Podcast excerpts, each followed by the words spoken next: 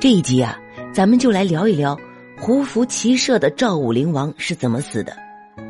公元前二九五年，赵武灵王在行宫被困整整三个月，粮食吃尽了，就爬上树掏鸟蛋吃，鸟蛋没了就剥树皮啃，树皮吃完了就喝地上的脏水。没过几天啊，一代英主赵武灵王活活饿死在行宫。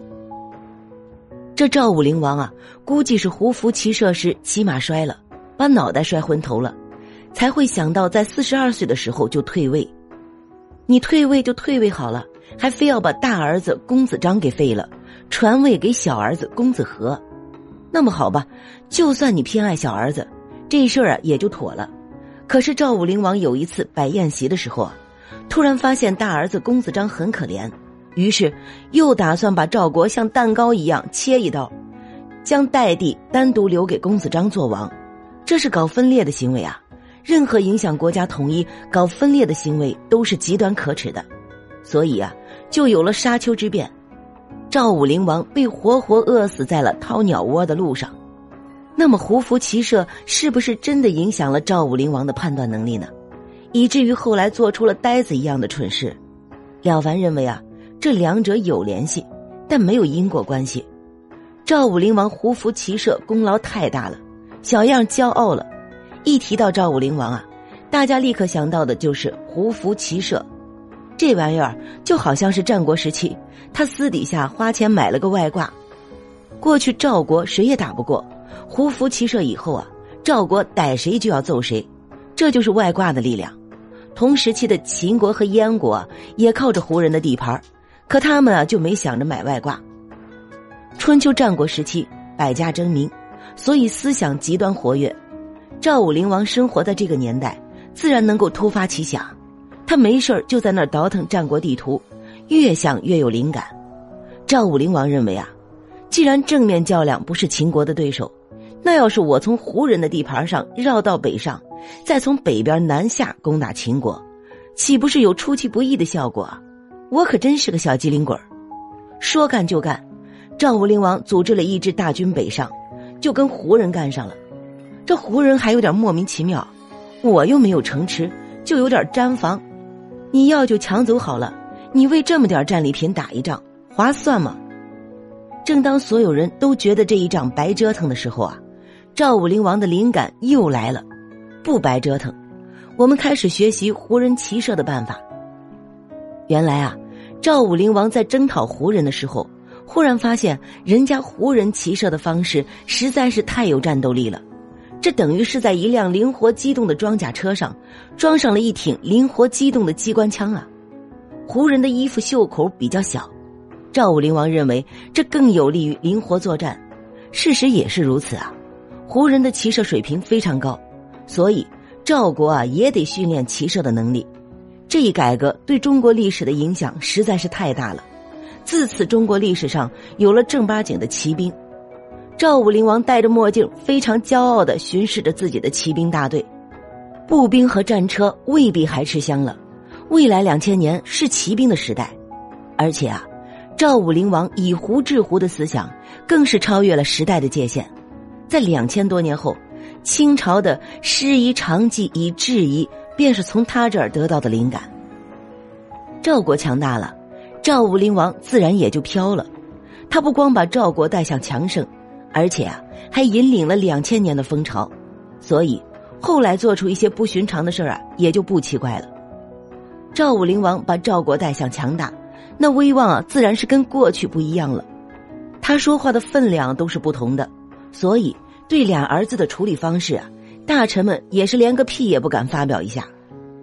赵武灵王原来的太子是公子章，这孩子命苦啊，早就没了娘。虽然说他老妈是韩王的女儿。可是去世了也就不顶用了。此后，赵武灵王最爱的是一个叫吴娃的美女。关键啊，吴娃还给赵武灵王生了个聪明的儿子公子和。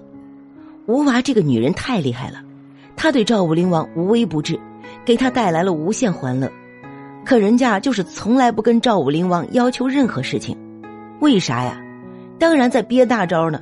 从不求人的人，一旦求人的时候啊，必然是至关重要的时候。一般人啊也就会答应了。吴娃在临终前果然放大招了，他想让自己的儿子公子和做太子。赵武灵王二话不说就答应了这事儿。你说公子章尴尬不尴尬？当然非常尴尬，毕竟公子章也很优秀啊。为了掩盖这种尴尬，赵武灵王索性就提前退位了。赵武灵王的禅让的确是由于他飘了，这可真是一记重磅炸弹。赵武灵王自称主父，把赵王的位置直接传给了公子和。这一眨眼功夫。赵武灵王又发明了类似太上皇的主父称号，果然是一个开创性的君主啊！但是赵武灵王在胡服骑射以后啊，威望实在是太高了，只要没有危及到国家的安危，大臣们啊也只能搬个小板凳，一边嗑瓜子儿，一边啊看赵武灵王的表演。好不容易清静了两天的赵雍，没多久啊，自己又跳出来搞事情了。一次朝宴，当优秀的公子章。给比自己小十岁的赵王和下跪敬礼的时候啊，主父赵武灵王心里就有点不是滋味了。他看到长子赵章神情落寞，垂头丧气，顿生怜悯之情，觉得很亏欠赵章。这个王位啊，本来就是老大的，自己因为被吹了枕头风给了老二，是不是太委屈老大了呢？这手心手背啊都是肉，能不能想一个办法来个一碗水端平啊？琢磨来琢磨去。他还就真想出一主意，裂土封国，把赵国一分为二，兄弟两人各据一方，让两个儿子都当国君，好好的国家统治者自己搞分裂，这叫什么事儿啊？可赵雍啊就是这么办的。这个时候，他认为自己的威望还跟过去一样，还派人啊去做小儿子赵和的思想工作，所以居然打算把赵国一分为二，将代郡封给公子章成王。把赵国一分为二，这就有点飘的没边了。这事儿啊，可就直接影响到赵国的安全问题了，所以根本就不可能有人答应。尤其是代表赵王和利益的那帮大臣，更加强烈的反对，换谁也不会答应啊！我都已经是国君了，突然要分一半江山给哥哥，老爹啊，你都当了太上皇了，还当什么搅屎棍呢？赵章趁机到处拉帮结派，招兵买马。铁了心啊，要帮父亲把这事儿干成，他好当国王。一时之间啊，赵国朝野上下乱作一团。赵武灵王一看又没消停日子过了，得你们闹去吧，老子出门散散心。就这样，赵武灵王来到了远离都城的沙丘行宫，准备等两个儿子闹腾够了再出来收拾残局。可是赵章跟赵和啊，早就不是小孩子了，老爹不在跟前儿。那还等什么？抄家伙开打吧！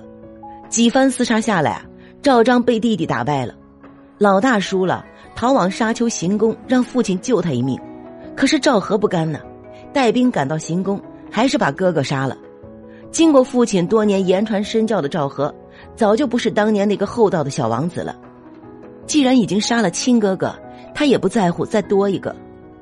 当然，亲手弑父这样的事情啊，冒天下之大不韪。他还不敢干，但是想让一个人死，那办法实在是太多了。赵和下了一道命令，军队啊继续包围沙丘行宫，任何人不得进出。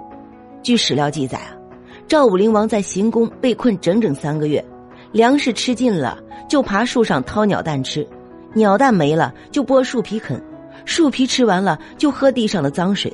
没过几天啊，一代英主赵武灵王活活饿死在行宫。可悲可叹。赵武灵王胡服骑射，给赵国立下了大功，是赵国前无古人后无来者的明君。仅凭这一点啊，他就有实力飘。不过，飘啊，的确是要有限度的。你废立太子，这没问题，毕竟是你的家事；你提前退休，这也没问题，毕竟啊，赵国还是只有一个王。可你要把赵国一分为二，这问题啊，可就大发了。敌人想办都办不了的事儿，你来办，你是不是被敌人策反了呀？这是搞分裂的行为啊，是绝对不允许的。赵国的祖宗也不答应啊。所以说，赵武灵王没把握好飘的尺度，结果被逼在沙丘宫掏了三个月的鸟窝，活活把自己饿死了。断水断粮的情况下，这哥们还能在里面活三个月，不得不说能力出众啊。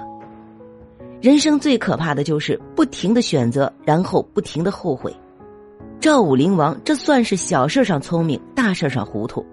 国本的问题是根基啊，能这么儿戏吗？既然选择废长立幼、壮年退位，那就坚持自己的选择，尽心尽力辅佐小儿子。可他偏偏啊，熟手两端，出尔反尔，结果反被吞噬。